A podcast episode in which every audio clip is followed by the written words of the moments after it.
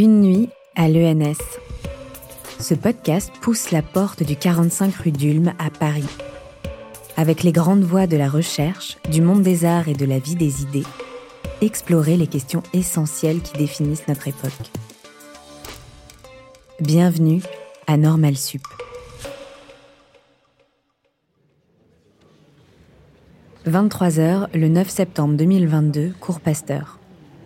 Laurent Bopp, biogéochimiste, spécialiste des cycles du carbone dans l'océan, nous parle des risques majeurs du changement climatique et nous donne aussi des raisons d'espérer. Je vais commencer par vous parler de l'été dernier. J'imagine qu'un grand nombre d'entre vous a passé l'été en France. Sans doute qu'un certain nombre d'entre vous, euh, vous avez été affectés par euh, les, les épisodes météorologiques, les épisodes climatiques extrêmes, vagues de chaleur, canicules donc, euh, les incendies, certains ont parlé de méga-feux, des événements de précipitation extrêmes, euh, la sécheresse qui a affecté la plupart des régions de France, et puis euh, pour ceux qui sont baignés en Méditerranée, la vague de chaleur marine en Méditerranée. Si vous n'avez pas été affecté directement, vous avez peut-être aussi entendu à la télé, à la radio, lu les journaux, et vous avez été, comme moi, comme nous, submergé par ces informations, par euh, des scientifiques invités tous les jours. J'ai pas pu euh, allumer la télé, écouter la radio sans tomber sur un collègue qui nous parlait du changement climatique ces dernières semaines. Et donc cet été 2022, il est sans doute illustratif de ce vers quoi on va, de ce à quoi pourraient ressembler les étés au cours des prochaines années. Il est finalement en phase avec ce que les climatologues nous racontent depuis euh, déjà un certain nombre d'années sur les projections du changement climatique. Et donc c'est de ça dont je vais vous parler. Je vais vous parler du changement climatique, je vais vous parler de ce que nous disent les climatologues et en particulier de ce que nous dit le dernier rapport du GIEC, le dernier rapport du groupe intergouvernemental d'experts sur l'évolution du climat. Je vais essayer de vous montrer nos certitudes, ce qu'on est capable de dire aujourd'hui, ce qu'on sait, mais je vais aussi insister sur les incertitudes, les incertitudes associées à notre connaissance du système climatique, les incertitudes qui s'expriment dans ces projections climatiques, savoir où on va atterrir au cours des prochaines années et des prochaines décennies.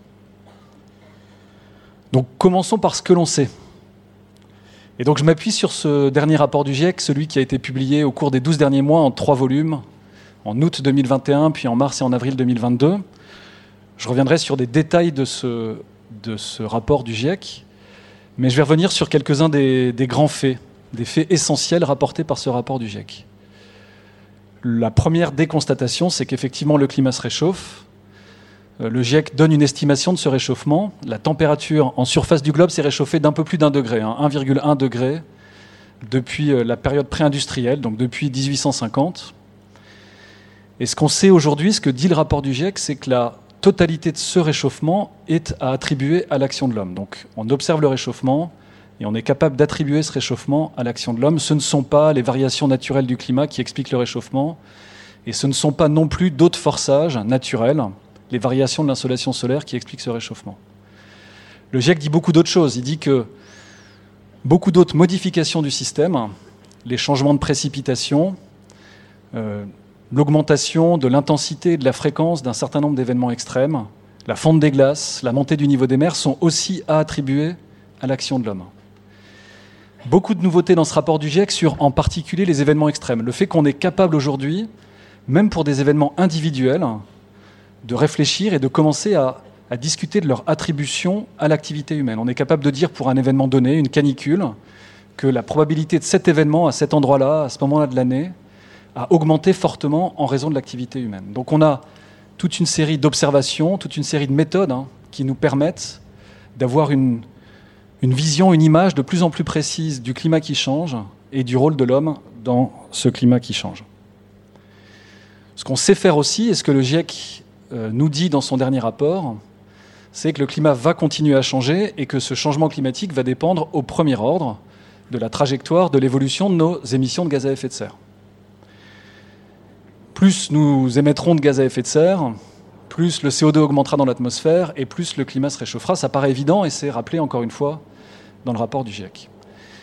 Ce que dit le rapport du GIEC, c'est un résultat très important, sans doute un des résultats les plus importants de ce rapport, c'est le lien très fort, linéaire, entre l'augmentation de température et les émissions cumulées de carbone, les émissions cumulées dans le temps de carbone. En fait, ce que montrent nos modèles, ce que montrent nos théories, ce que montrent les climatologues, c'est que le réchauffement à venir dépend de ces émissions cumulées. Ça, ça veut dire plein de choses. Ça veut dire que chaque incrément d'émissions va conduire à un réchauffement supplémentaire.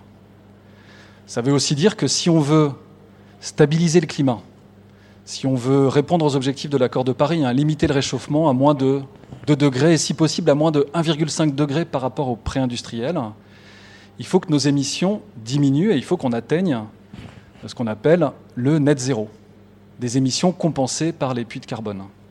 C'est la seule façon hein, pour que la température se stabilise et qu'on atteigne les objectifs de l'accord de Paris. C'est un résultat important euh, du dernier rapport du GIEC. C'est un résultat très important qu'on peut aussi décliner en termes de budget carbone. On sait exactement, exactement, avec des incertitudes, et on reviendra sur ces incertitudes, on sait quelle est la quantité de carbone qui nous reste à émettre si on veut être capable de stabiliser le climat à moins de 2 degrés ou à moins de 1,5 degrés par rapport au pré-industriel. Si on veut stabiliser le climat à moins de 1,5 degrés par rapport au pré-industriel, il faut baisser nos émissions en 2030 de quasiment 45% par rapport à celles d'aujourd'hui. Si on veut stabiliser le climat à moins de 2 degrés, il faut baisser nos émissions de l'ordre de 30% en 2030.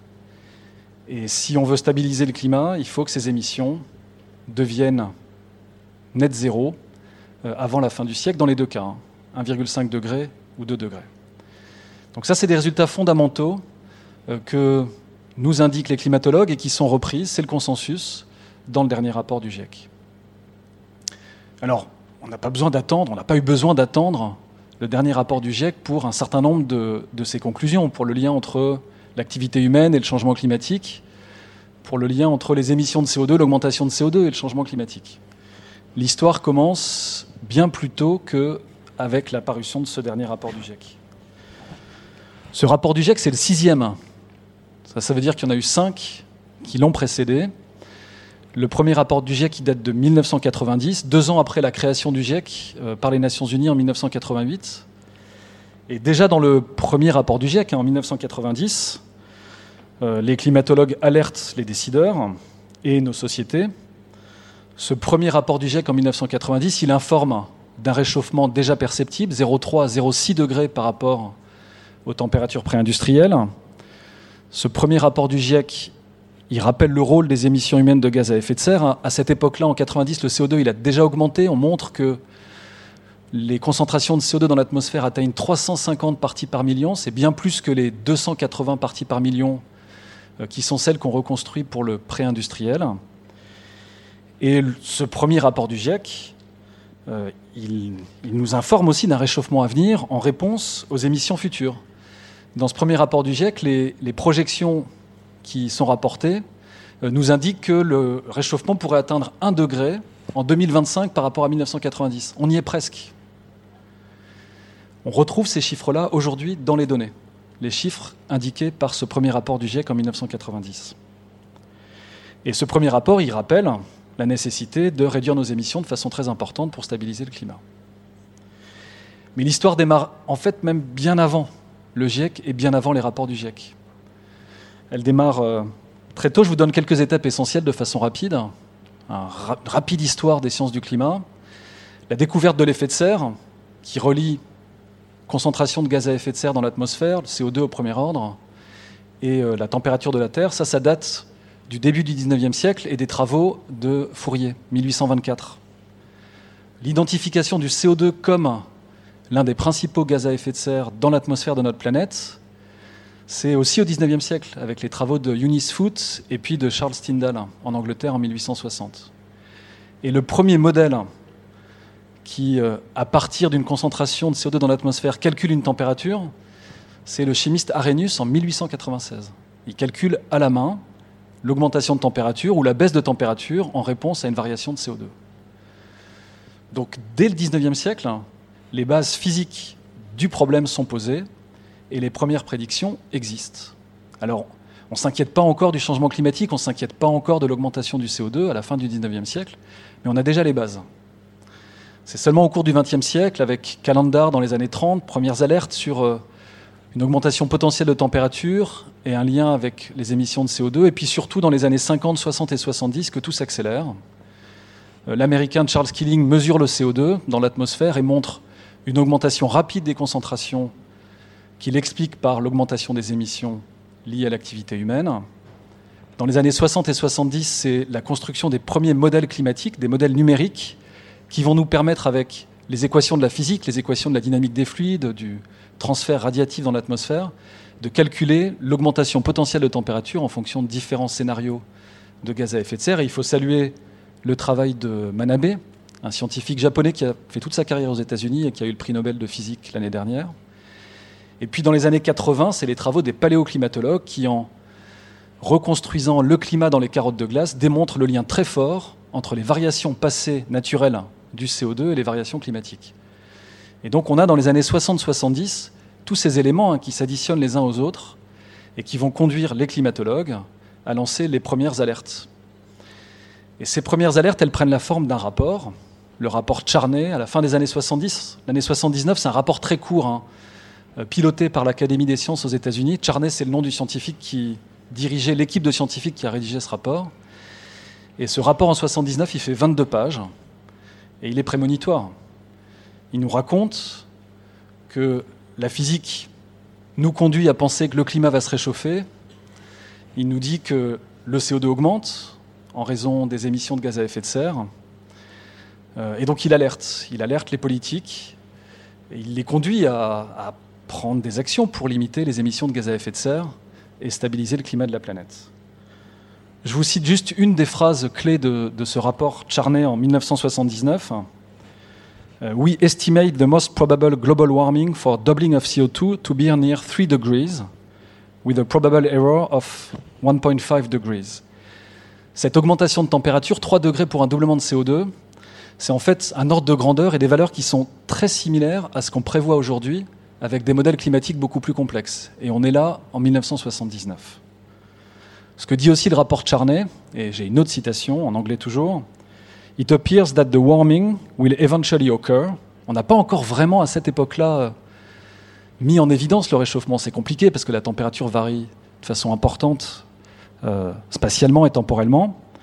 The warming will eventually occur, and the associated regional climatic changes, so important to the assessment of socio-economic consequences, may well be significant. Donc les conséquences socio-économiques liées à ces changements climatiques régionaux vont sans doute être très importantes. On est en 1979. Donc on ne peut pas dire qu'on ne savait pas. Euh, je parle de 79 là. Hein. Les éléments qui nous poussent à agir, ils sont connus en fait depuis très longtemps. Et c'est ce que nous rappelle encore une fois le dernier rapport du GIEC.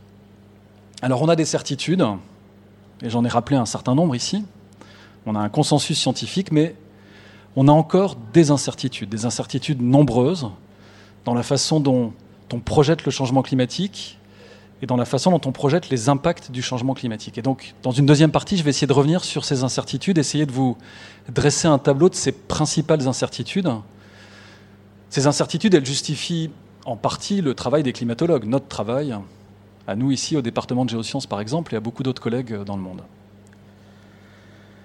Alors, incertitudes. Et ces incertitudes, hein, elles sont rappelées dans le rapport du GIEC. Le GIEC, ce n'est pas seulement à propos de certitudes. Il discute aussi des incertitudes et il fait le point sur ses principales incertitudes. Alors je commence peut-être par vous expliquer comment le GIEC traite de l'incertitude. Et je m'appuie pour ça sur mon expérience euh, personnelle. J'ai été pour deux des rapports du GIEC, le dernier et puis le précédent, auteur dans un des chapitres de, de ce rapport. Et donc je vous raconte comment ça se passe. Et en particulier, je vous raconte comment se passe le traitement de l'incertitude par les auteurs du GIEC. Donc le mandat des auteurs du GIEC, c'est de synthétiser l'ensemble des connaissances à partir de la littérature scientifique, d'en dégager le consensus, d'attribuer à ces différentes affirmations des niveaux d'incertitude, et puis de discuter euh, les processus qui pourraient être responsables de ces incertitudes. Alors quand vous participez à la première réunion des auteurs du GIEC, vous êtes réunis avec euh, des dizaines d'autres scientifiques et une des premières choses qu'on fait, c'est de vous mettre dans les mains, alors c'est un PDF, vous envoyez par mail, un guide sur le traitement de l'incertitude. Et la consigne est limpide. À chaque affirmation, dans chacun des chapitres du rapport du GIEC, et puis dans le résumé qui est construit à partir des, chapitres, il faut associer un niveau de confiance, un niveau de probabilité, une incertitude. Et donc tout est très cadré. Vous avez un guide pour que collectivement, dans les équipes d'auteurs de ces chapitres du GIEC, vous puissiez attribuer à chacune de ces informations un niveau d'incertitude. Et donc vous trouverez hein, dans les chapitres du GIEC, dans les rapports du GIEC, les informations, les affirmations avec un niveau de confiance. Confiance élevée, confiance moyenne, confiance faible. Des niveaux de probabilité plus quantitatifs, auxquels sont attribués certains termes, très probablement, extrêmement probable, euh, virtuellement certains. Et donc je vais essayer de vous donner quelques exemples de ces niveaux d'incertitude. L'exemple le plus classique, le plus simple, c'est l'affirmation qui relie l'influence humaine à l'augmentation de température. Et pour faire ça, je reprends les derniers rapports du GIEC. Je vais commencer au, troisième rapport du GIEC. Donc là, on est en 2001. Et voilà ce que dit ce, rapport. Donc, euh, je le traduis en français directement. Euh, le troisième rapport du GIEC nous dit que l'ensemble des preuves suggère, donc vous voyez que les scientifiques sont très prudents, une influence humaine perceptible sur le climat mondial. Donc là, on est en 2001, les scientifiques sont très prudents. Dans le quatrième rapport en 2007, euh, voilà une des principales conclusions. La majeure partie de l'augmentation observée des températures moyennes mondiales depuis le milieu du XXe siècle est très probablement due à l'augmentation observée des concentrations de gaz à effet de serre anthropiques. Toujours un niveau de confiance, il est indiqué ici par l'expression très probablement. Je bascule maintenant sur le cinquième rapport du GIEC. On est en 2013. Et cette fois-ci, la phrase est la suivante. Il est extrêmement probable, donc vous voyez que le niveau de confiance a augmenté, le niveau d'incertitude a diminué. Il est extrêmement probable que les effets des émissions anthropiques à effet de serre aient été la cause principale du réchauffement observé depuis le milieu du XXe siècle. Dans le dernier rapport du GIEC, le niveau de confiance a disparu.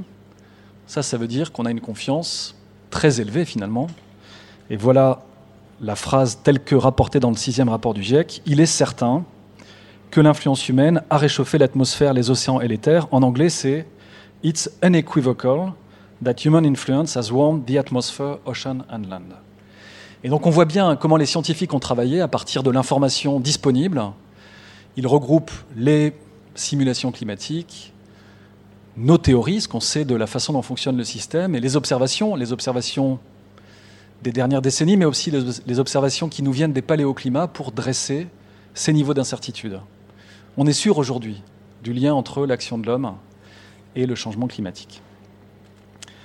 Alors, où sont les incertitudes? Là, j'ai parlé de certitude encore une fois, mais où sont les incertitudes? Alors, j'ai pas le temps, évidemment, de vous faire une liste exhaustive, hein, mais je me permets d'en décrire quelques-unes, sans doute parmi les plus importantes, telles que rapportées dans le dernier rapport du GIEC. Donc la première de ces incertitudes concerne ce qu'on appelle la sensibilité climatique. La sensibilité climatique, c'est le niveau de réchauffement qu'atteint la surface de la planète en moyenne pour un doublement de CO2 dans l'atmosphère. Ça, ça nous permet, au fil du temps, de comparer les différents modèles, de comparer nos différentes estimations. On se fixe dans un cadre idéalisé, un cadre théorique. Si le CO2 double dans l'atmosphère, de combien la Terre se réchauffe? Et donc, dans le dernier rapport du GIEC, cette sensibilité climatique, elle est évaluée à partir des modèles climatiques, elle est aussi contrainte, évaluée à partir de nos observations, et en particulier des observations paléoclimatiques. Mais cette fourchette de sensibilité climatique, elle est toujours très large. Ce que dit le rapport du GIEC, c'est que pour un doublement de CO2, la température se réchauffe entre 2 et 4,5 degrés. Donc il y a plus d'un facteur 2.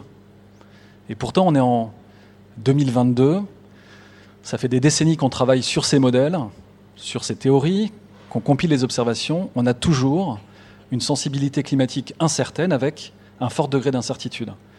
En fait, cette sensibilité climatique, elle a quasiment la même fourchette d'incertitude que ce qu'indiquait le rapport Charney en 1979. 3 degrés plus ou moins 1,5 degré. Donc malgré l'augmentation des connaissances, il reste quelques verrous importants. Euh, et il y a beaucoup d'éléments hein, qui pointent vers le, rôle des nuages et notre difficulté à représenter correctement leur évolution, leur distribution dans les modèles climatiques. Et donc il faut qu'on continue à étudier en particulier la physique de ces objets et leur représentation dans les modèles climatiques. Donc ça, c'est un verrou important dans notre façon de représenter le système climatique. Deuxième grande incertitude, la réponse des stocks et des puits de carbone au changement climatique. Donc vous le savez peut-être, hein, l'océan et la biosphère continentale sont des puits naturels de CO2 euh, absolument euh, essentiels. Ils absorbent à peu près la moitié de nos émissions de carbone chaque année. Ça, ça veut dire que grâce à l'océan et grâce à la biosphère continentale, le CO2 augmente deux fois moins vite que ce qu'il augmenterait s'il n'y avait pas ces puits. Et donc ces puits de carbone, ils ralentissent la vitesse à laquelle le CO2 augmente, ils ralentissent la vitesse à laquelle le climat change. Et on se pose beaucoup de questions sur la façon dont le changement climatique va lui-même affecter ces puits. Et donc là, on a, on a l'image d'une rétroaction positive. Hein. Plus le changement climatique euh, change, plus potentiellement ces puits vont devenir inefficaces, et donc plus le CO2 augmente vite en réponse à nos émissions, et le climat change encore plus vite. Et donc on se pose beaucoup de questions sur la réponse de ces puits, et la réponse de ces puits est encore très incertaine aujourd'hui. Euh, quelques exemples. Quel sera ou quel serait l'impact des feux de forêt, des sécheresses sur la capacité de la biosphère continentale à continuer à absorber du carbone? On a beaucoup de mal à prédire l'intensité et la fréquence des feux de forêt. Des événements, ce sont des événements difficiles à, à simuler, et donc c'est difficile de simuler la réponse des stocks, du stock de carbone à euh, ces modifications. Euh, quelle est la vulnérabilité des stocks de carbone stockés dans les sols gelés aux hautes latitudes? Euh, Vous avez peut-être entendu parler de la vulnérabilité du permafrost au changement climatique. Et là encore, on a des grandes quantités de carbone qui sont stockées. Et on se pose des questions sur la vulnérabilité de ces stocks au changement climatique. Troisième grande incertitude climatique, c'est une incertitude qui impacte fortement l'évolution du niveau des mers. Euh, cette incertitude, elle concerne en particulier la stabilité de la calotte antarctique pour des niveaux de réchauffement qui seraient supérieurs à 1,5 ou à 2 degrés.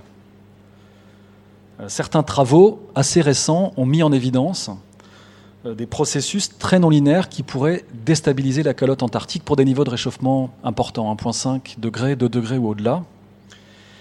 Et ces processus très non linéaires, s'ils déstabilisent la calotte antarctique, il pourrait amplifier de façon importante la vitesse à laquelle le niveau des mers augmente ou augmenterait au cours des prochaines décennies. Ces processus ils sont liés à la fonte des grandes plateformes glaciaires qui reposent sur l'océan au large de l'Antarctique et qui sont euh, soumises à l'augmentation de température dans l'océan et donc qui pourraient fondre de façon accélérée parce que l'océan se réchauffe.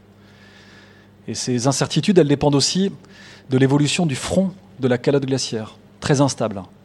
Et ça, ça pourrait conduire à une déstabilisation d'une partie de la calotte antarctique avec une augmentation du niveau des mers importante.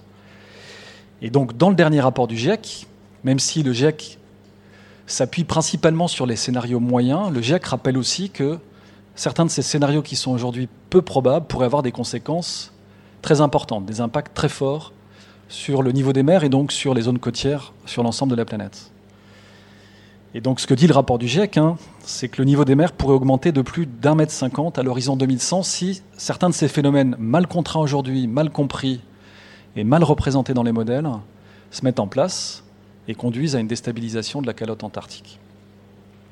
Voilà, de façon générale, il y a toute une série de, de processus dans le système climatique qui pourraient conduire à des points de bascule. Des points de bascule potentiels, la plupart y sont hautement incertains. Donc j'ai parlé de la déstabilisation des calottes, euh, mais on peut discuter de l'effondrement de la circulation océanique, euh, de la convection dans l'Atlantique Nord, euh, la perte des récifs coralliens, de la forêt, amazonienne. Tous ces, mécanismes, toutes ces réponses, tous ces impacts sont très incertains aujourd'hui, et donc il faut continuer à travailler là-dessus pour essayer de contraindre ces incertitudes importantes. Donc pour ceux que ça intéresse, il y a un article, je crois, publié aujourd'hui dans la revue Science qui fait le point sur ces points de bascule potentiels dans le système climatique. Voilà, je termine en, repartant sur nos projections climatiques de la température globale. Alors, comme je l'ai évoqué, une partie de l'incertitude sur ces projections découle de notre compréhension imparfaite du fonctionnement du système climatique. Une partie de l'incertitude découle aussi de la nature chaotique du système climatique. Et pour ceux qui ont été à la conférence de Fabio D'Andrea, c'est quelque chose qui vous a expliqué. Mais finalement, sans doute que la, la principale source d'incertitude sur ces projections climatiques, découle, surtout à partir de 2040-2050, de nos choix collectifs et donc de l'évolution des émissions de gaz à effet de serre. Et donc j'aimerais terminer en discutant de ces incertitudes-là, des incertitudes qui sont liées à nous, humains, et à nos sociétés. Donc les scénarios d'évolution d'émissions de, gaz à effet de serre, hein, ceux qui sont proposés aux climatologues par les économistes ou par les socio-économistes, ils sont très variés et ils nous montrent que nous sommes finalement à la croisée des chemins. Nos émissions vont-elles continuer à augmenter comme elles l'ont fait depuis des décennies? Euh, Vont-elles se stabiliser? Ou vont-elles diminuer, décroître jusqu'à atteindre la, neutralité carbone, hein, ce qui nous permettrait de stabiliser le climat au niveau de réchauffement dont j'ai parlé tout à l'heure, ceux de l'accord de Paris 1,5 ou 2 degrés. Voilà, c'est sans doute la plus grande source d'incertitude aujourd'hui pour le climat de demain. Alors que peut-on en dire aujourd'hui? Il y a évidemment plein de raisons de désespérer, je suis sûr que vous en avez ces raisons de désespérer, vous les avez en tête.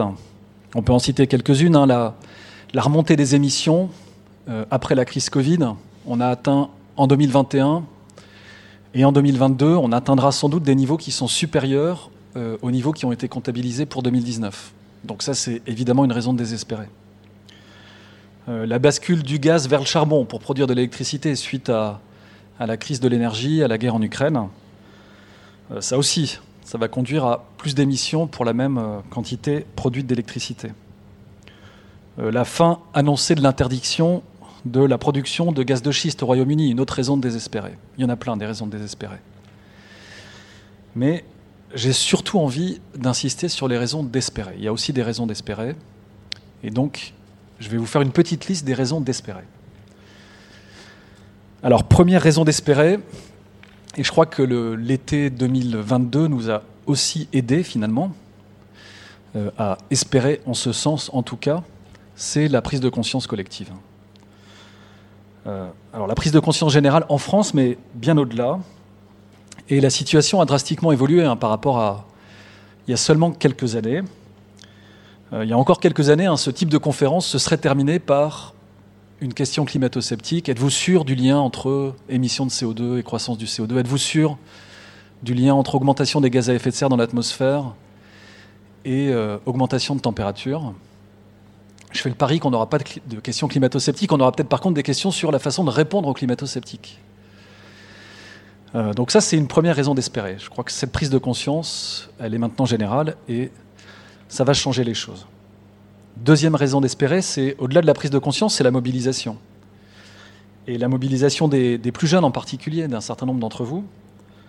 Euh, vous êtes nombreux à vous mobiliser. À l'ENS, vous êtes nombreux, par exemple, à, à vous mobiliser pour réclamer plus d'enseignements, plus de formation sur ces questions, sur ces thématiques.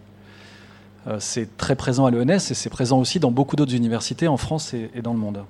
Et puis vous êtes nombreux à vous engager dans la société civile pour faire pression sur les décideurs, pour euh, des projets de sobriété, pour le changement des comportements. Et donc ça aussi, c'est une raison d'espérer. Les choses ont beaucoup changé au cours des, des dix dernières années. Alors, des choses maintenant plus géophysiques peut-être, des, une troisième raison d'espérer qui est liée aux signes qui sont déjà perceptibles sur la courbe des émissions de gaz à effet de serre. Alors, pour ceux qui connaissent les chiffres, on est aujourd'hui à à peu près 40 milliards de tonnes de CO2 qui sont émises chaque année en raison de la, de la combustion du pétrole, du charbon et du gaz. Et si on regarde la trajectoire des émissions, pour ceux qui ont regardé ces trajectoires, on a quelques signes encourageants. Alors ces signes encourageants sont les suivants les émissions ont très, fortement augmenté entre 2000 et 2010, plus de 3% par an. Depuis 2010, ça continue à augmenter, mais ça augmente nettement moins vite. On est en delà de, 2% par an, avec peut-être encore moins que ça au cours des, des, cinq dernières années, si on met de côté la crise Covid. Et ça, c'est le signe que des politiques climatiques sont déjà en place dans un grand nombre de pays. Alors, ce n'est pas suffisant, euh, mais c'est un signe, c'est un premier signe perceptible de la prise de conscience et du passage à l'action climatique. Si on revient sur le cas de la France, hein, les émissions en France diminuent depuis 2005 euh, à peu près. Euh, elles ont diminué de façon importante. Aujourd'hui, les émissions continuent à diminuer, un peu moins de 2% par an. Ce n'est pas suffisant hein, pour euh, atteindre les objectifs de la France. C'est moins 4% par an qu'il faudrait atteindre, donc il faut accélérer et il faudrait doubler le rythme de réduction des émissions sur lequel on est aujourd'hui. Donc, le verre, il est à moitié plein, il est aussi à moitié vide. Quatrième raison d'espérer, les engagements, si on se projette au cours des prochaines décennies, les engagements justement pris par les États dans le cadre des négociations climatiques organisées chaque année par la Convention, la Convention 4 des Nations Unies sur le changement climatique. C'est ce qu'on appelle techniquement les contributions nationales déterminées.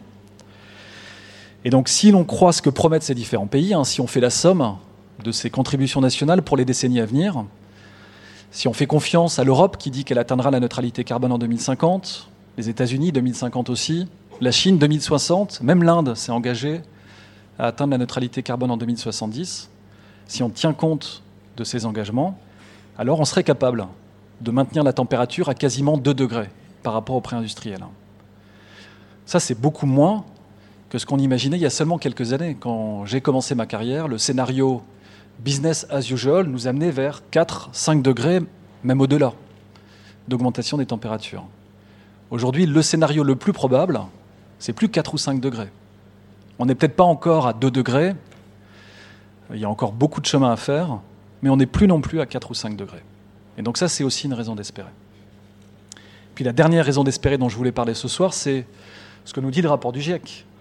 C'est que les, techniques, les technologies qui nous permettraient de réussir la transition énergétique, qui nous permettraient de répondre à nos objectifs, à ces objectifs fixés collectivement, ces technologies existent déjà.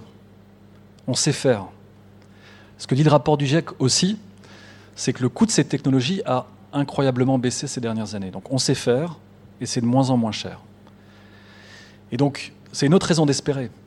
On a besoin d'accélérer, mais on sait faire.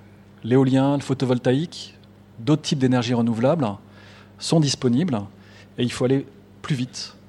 Il faut continuer à accélérer. Alors sur cette dernière raison d'espérer, le GIEC rappelle aussi la puissance des mesures de sobriété. Et je suis très content de voir que de plus en plus on parle de sobriété. Euh, c'est un terme qui rentre euh, dans la plupart de nos discussions dès qu'on parle du changement climatique. Et c'est aussi un élément important. Alors, euh, dernier point qui me semble important, on a parlé d'atténuation du changement climatique, mais il faut parler d'un autre grand défi qui est aussi entaché d'incertitude, c'est l'adaptation. Parce que même si nous empruntons un chemin qui est conforme à nos engagements, donc la réduction des émissions de gaz à effet de serre, la neutralité carbone d'ici la fin du siècle, il nous reste un autre grand défi à relever, un défi dont on parle un peu moins, c'est le défi de l'adaptation. Et je crois que l'été dernier nous l'a rappelé avec force, nous ne sommes pas prêts. Nous ne sommes pas prêts à nous protéger au niveau de réchauffement actuel et nous ne sommes pas prêts non plus à nous protéger du niveau réchauffement, du niveau de réchauffement à venir au cours des prochaines décennies. Et donc là aussi, on a une ère d'incertitude finalement. Quels seront les impacts à l'échelle locale et régionale? Serons-nous capables de diminuer notre exposition, nos vulnérabilités au changement climatique? Et donc là encore, je reprends rapidement un dernier rapport du GIEC, et en particulier le volume qui est consacré aux impacts du changement climatique et aux solutions d'adaptation, pour revenir sur ces défis et sur certaines de ces incertitudes. Donc là, je n'ai pas le temps d'être exhaustif non plus. Ces impacts, ils sont très dépendants des situations régionales. Ils sont dépendants évidemment du climat régional et de l'évolution du climat à l'échelle régionale. Mais ils sont aussi très dépendants, les impacts, de notre vulnérabilité et de notre exposition. Donc ils sont dépendants des, infrastructures en place, ils sont dépendants des gouvernances, ils sont dépendants de la façon dont les sociétés sont capables de s'adapter au changement climatique. Donc je me focalise sur l'Europe et je vous fais la liste ici des quatre grands risques principaux que le GIEC a identifiés pour l'Europe. Euh, le premier concerne l'augmentation des températures, alors surtout estivales, l'occurrence des canicules et, les risques associés sur la santé humaine. Et donc, ce que nous dit le rapport du GIEC, c'est que les solutions sont multiples et elles sont en partie bien connues. À court terme, on doit adapter nos comportements à la chaleur, on doit renforcer les services de santé, d'urgence, et puis à plus long terme ou à moyen terme, il faut verdir les villes, il faut modifier certaines infrastructures, mais là encore, les solutions sont sur la table, et donc il faut accélérer. Le deuxième risque concerne euh, l'occurrence, l'intensification des sécheresses, et en particulier leur impact sur l'agriculture, et je crois que l'été dernier nous l'a montré très clairement. Dans une grande partie des régions de France, nos agriculteurs sont frappés très fortement par cette sécheresse. Et donc là aussi, les solutions sont connues, mais sont souvent débattues, très débattues, avec de l'incertitude. L'irrigation apparaît comme une solution euh, naturelle, mais pour des niveaux de réchauffement élevés, cette irrigation, elle va être fortement compromise. Euh, et donc là, il faut se tourner vers des changements de type de culture, des pratiques agricoles qui peuvent être aussi favorisées et qui pourraient permettre de mieux nous adapter. Donc là aussi, incertitude sur la façon dont on sera capable de nous adapter à ces modifications à venir. Troisième grand risque, aussi illustré cet été, c'est le manque d'eau pour pouvoir subvenir aux populations et à tous les autres secteurs d'activité au-delà de l'agriculture. Et donc là aussi, on voit de plus en plus des, tensions apparaître dans certaines régions de France, ailleurs dans le monde. Hein. Aux États-Unis, vous avez entendu parler de la répartition de l'eau le long du Colorado, qui pose un certain nombre de problèmes et qui augmente les tensions entre les différents, secteurs d'activité et puis les populations. Et donc là encore, il faut préparer des plans d'adaptation pour le long terme. Ça paraît absolument essentiel. Le dernier risque identifié dans le rapport du GIEC pour l'Europe, c'est le risque lié au risque d'inondation. Alors, lié aux épisodes de précipitations extrêmes, qui augmentent en intensité, en fréquence, et puis lié au risque de submersion en zone côtière, en partie lié à l'augmentation du niveau des mers. Et là aussi, des solutions d'adaptation existent, c'est ce que rappelle le rapport du GIEC, mais il faut anticiper les changements. Il faut anticiper ces changements, il faut anticiper ces solutions d'adaptation pour pas nous retrouver coincés dans des situations où ce serait mal adapté. Et il y a beaucoup d'incertitudes aussi sur ces solutions d'adaptation. Un exemple de maladaptation, c'est vous construisez une digue euh, parce que vous prévoyez une augmentation du niveau des mers de 20, 40 ou 60 cm, et puis en raison des incertitudes, cette augmentation du niveau des mers est plus importante, et vous vous retrouvez coincé parce que vous avez derrière ces digues construit des infrastructures qui vous mettent dans une, situation typique de maladaptation. Voilà, donc vous le voyez, on a un double combat à mener, se préparer euh, aux impacts du changement climatique en travaillant sur des plans d'adaptation complets, long terme, évolutifs, mais aussi, bien sûr, accélérer les efforts pour décarboner nos sociétés.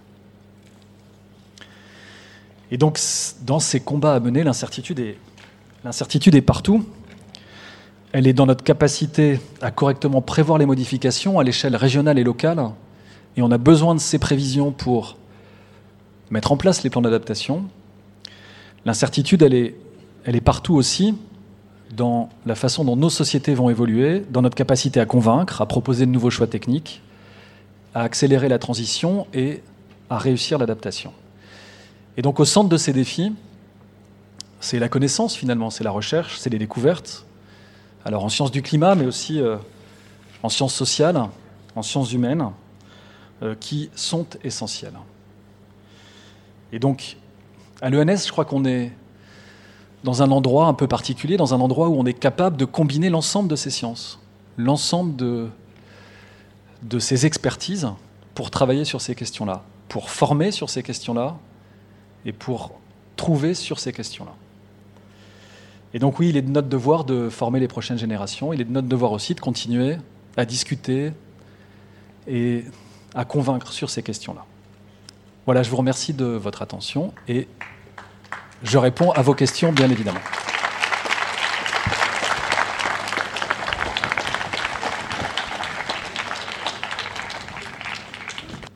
Bonsoir. Est-ce que euh, toutes ces incertitudes qui sont présentes aujourd'hui n'ont pas un effet contre-productif qui va justement ralentir notre prise de décision et euh, l'avancée contre le réchauffement climatique et donc rendre presque plus certaines des choses qui étaient jusqu'à là incertaines? Oui, c'est toute la question de la décision sous incertitude. Euh, ce que j'ai essayé de rappeler en tout cas, c'est qu'au-delà des incertitudes, nous avons aussi un certain nombre de certitudes. Et finalement, depuis 1979, on a un certain nombre d'éléments qui nous, qui nous poussent à agir. Donc oui, incertitude et certitude.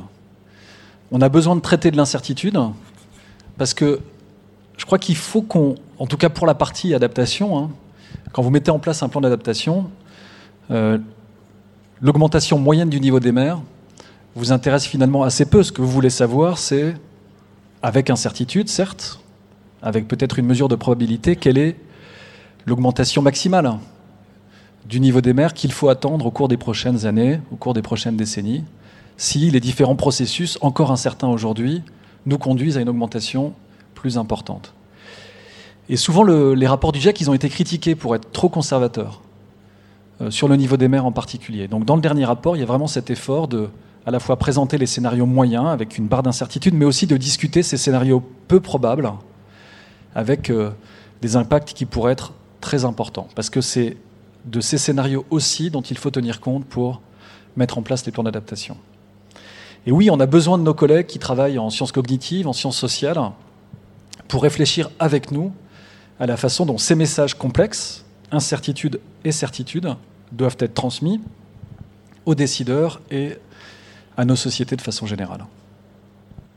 Euh, bonsoir. Euh, ma question portait sur les puits de carbone. Euh, aujourd'hui, on parle beaucoup de technologies qui permettraient de capter le carbone déjà présent dans l'atmosphère. Est-ce que c'est réaliste ou est-ce que c'est utopique de penser qu'on va pouvoir retirer le carbone déjà émis dans l'atmosphère? Ouais, très bonne question et c'est un point, j'en ai pas du tout parlé aujourd'hui, mais qu'abordent les rapports du GIEC sous différents angles. Donc dans les rapports du GIEC, on trouve effectivement toute une série de propositions qui permettraient de retirer du carbone de l'atmosphère et une estimation de leur faisabilité technique, de leur efficacité, et puis euh, de la partie coût, gouvernance, acceptabilité associée à ce type de, technique. Donc pour ceux qui connaissent moins, on peut parler de géo-ingénierie finalement.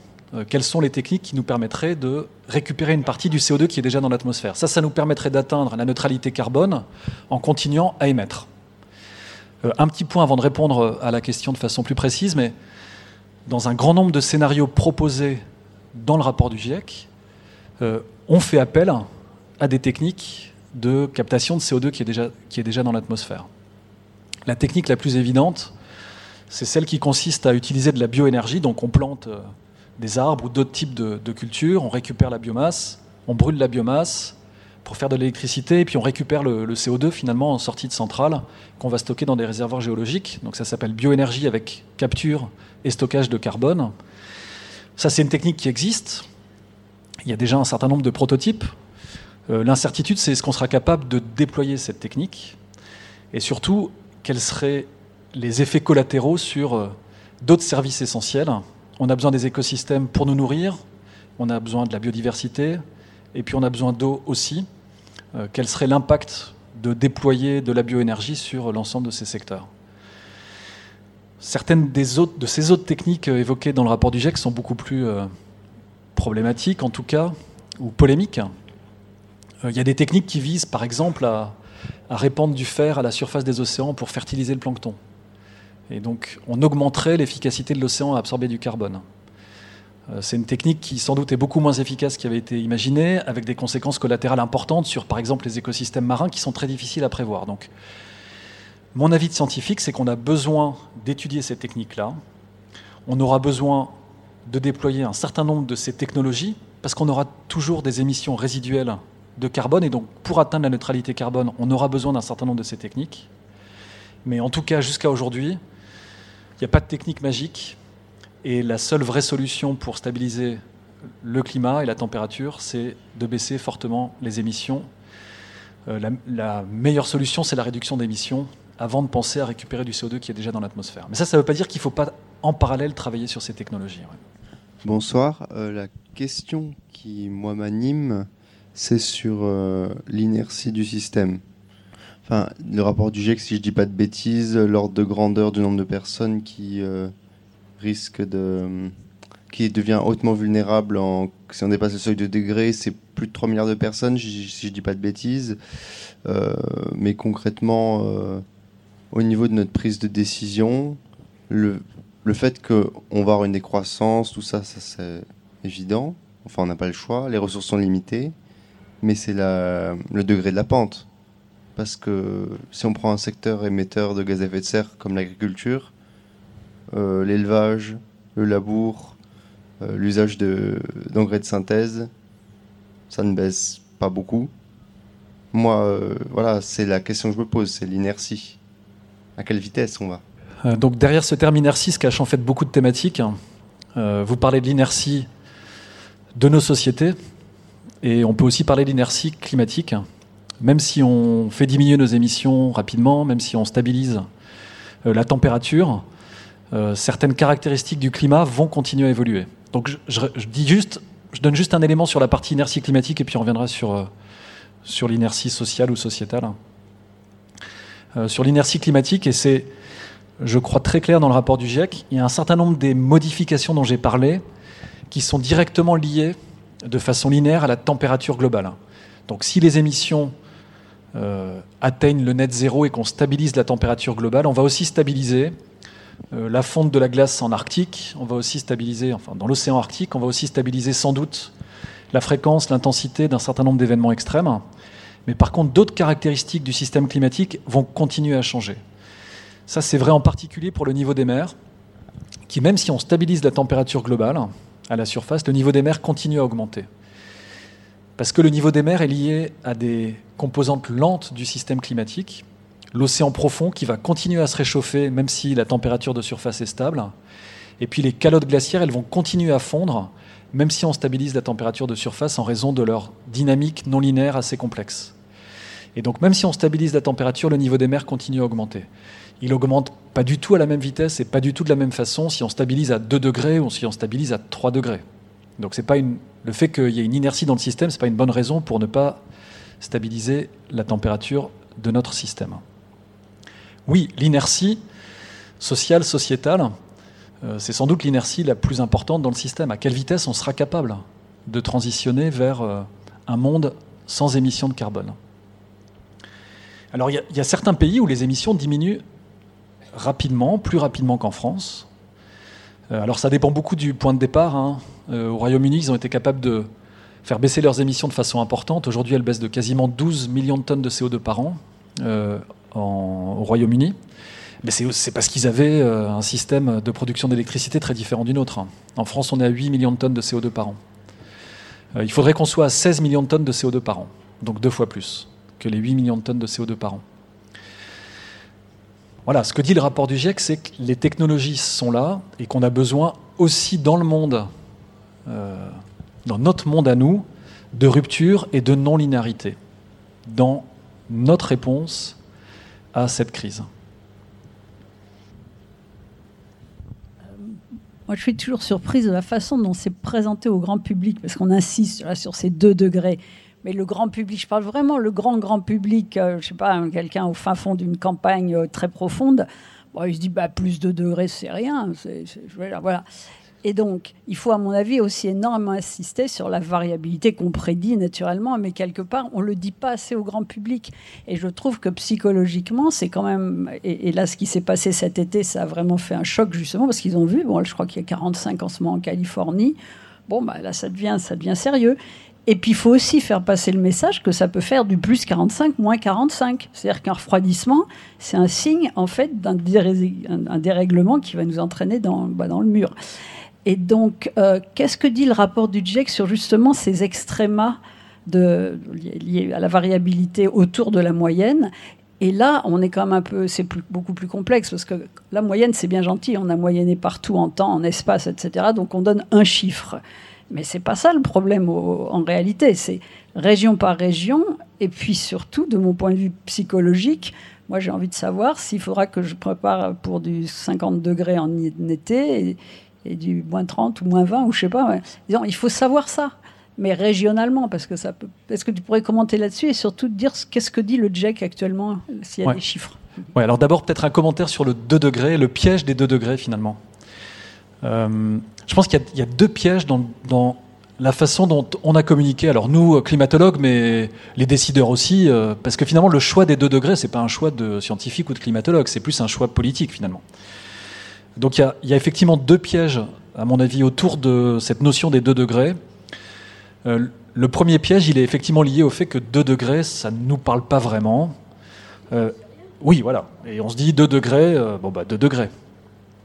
Et puis l'autre piège, à force d'avoir parlé de ces 2 degrés, limite à 2 degrés, limite à 2 degrés, si jamais on dépasse 2 degrés, le sentiment c'est que bon bah on a, passé le point de bascule, autant ne plus faire d'efforts, on a passé les 2 degrés. Et donc on rétropédale en partie en rappelant que chaque incrément d'un dixième de degré est important et qu'il n'y a pas de limite symbolique, il n'y a pas de limite euh, physique à 2 degrés plus qu'à 2,1, 2,2 ou 2,3. Donc je pense que ça c'était un des pièges des 2 degrés qu'il faut corriger et qu'on est sans doute en train de corriger. Alors oui, que veulent dire ces 2 degrés? Et pour nous adapter, on a besoin de beaucoup plus qu'une température moyenne. Euh, et pour réaliser aussi, on a besoin de beaucoup plus qu'une température moyenne. Il y a plusieurs façons hein, de, transmettre ce qui se cache derrière les 2 degrés. Moi, j'aime bien euh, revenir vers les climats du passé et expliquer que, par exemple, il y a 20 000 ans, la Terre était plus froide de 5 degrés. Alors, c'est plus que 2 degrés, plus froide de 5 degrés. Alors, oui, c'est des échelles de temps différentes, etc. Mais une Terre plus froide de 5 degrés, c'est un niveau des mers qui est 120 mètres plus bas. C'est des calottes glaciaires qui recouvrent une grande majorité euh, de, des continents sur l'hémisphère nord. Et c'est un climat complètement différent du climat d'aujourd'hui. Et c'était seulement 5 degrés plus froid. Donc ça, ça permet, même si c'est des échelles de temps différentes, ça permet quand même d'un peu mieux réaliser ce que ça veut dire quelques degrés de réchauffement.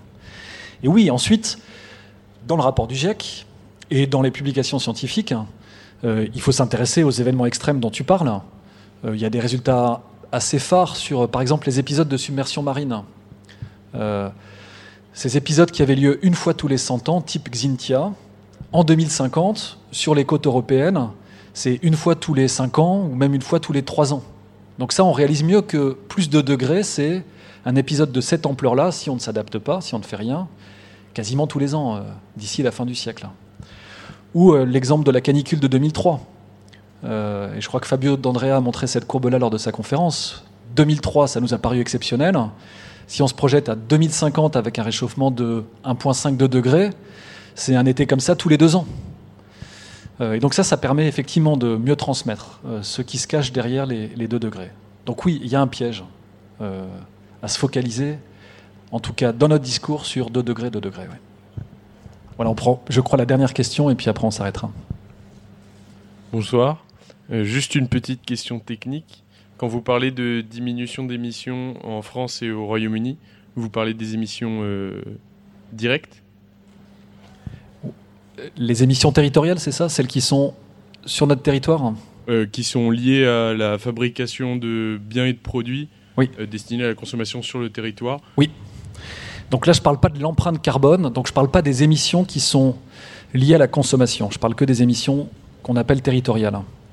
Euh, donc oui, dans les objectifs hein, rappelés par les pays dans les négociations internationales, c'est de ça dont on parle, c'est les émissions territoriales. Et donc c'est pour ça que je parle de ces chiffres-là. Euh, mais évidemment, quand on réfléchit à notre empreinte carbone et à la façon dont nos actions pourraient améliorer la situation, il faut tenir compte de la totalité de ces émissions et donc des émissions qui sont liées à notre consommation mais qui impliquent des émissions de carbone dans d'autres régions du monde. Et oui, en France, une partie importante des émissions, un peu moins de la moitié, est liée à ce qu'on appelle du carbone, des émissions importées finalement. Hein. Vous consommez, mais les émissions sont comptées aujourd'hui en Chine, en Asie du Sud-Est, parce que c'est là-bas que sont produits euh, ces biens que vous consommez ici. Alors en France, si on tient compte des émissions importées, c'est ce que rappelle le dernier rapport du Haut Conseil pour le climat, les émissions diminuent aussi. Moins vite que si on regarde les émissions territoriales, les émissions diminuent aussi. Et donc oui, on doit aussi travailler sur les émissions importées et modifier nos consommations, pas seulement des biens produits euh, sur place, mais des biens qui, sont produits ailleurs. Donc oui. Euh, et ben merci à tous. Pour écouter nos prochains épisodes et continuer d'explorer de nouveaux territoires guidés par les grandes voies de la science, vous pouvez vous abonner à ce podcast.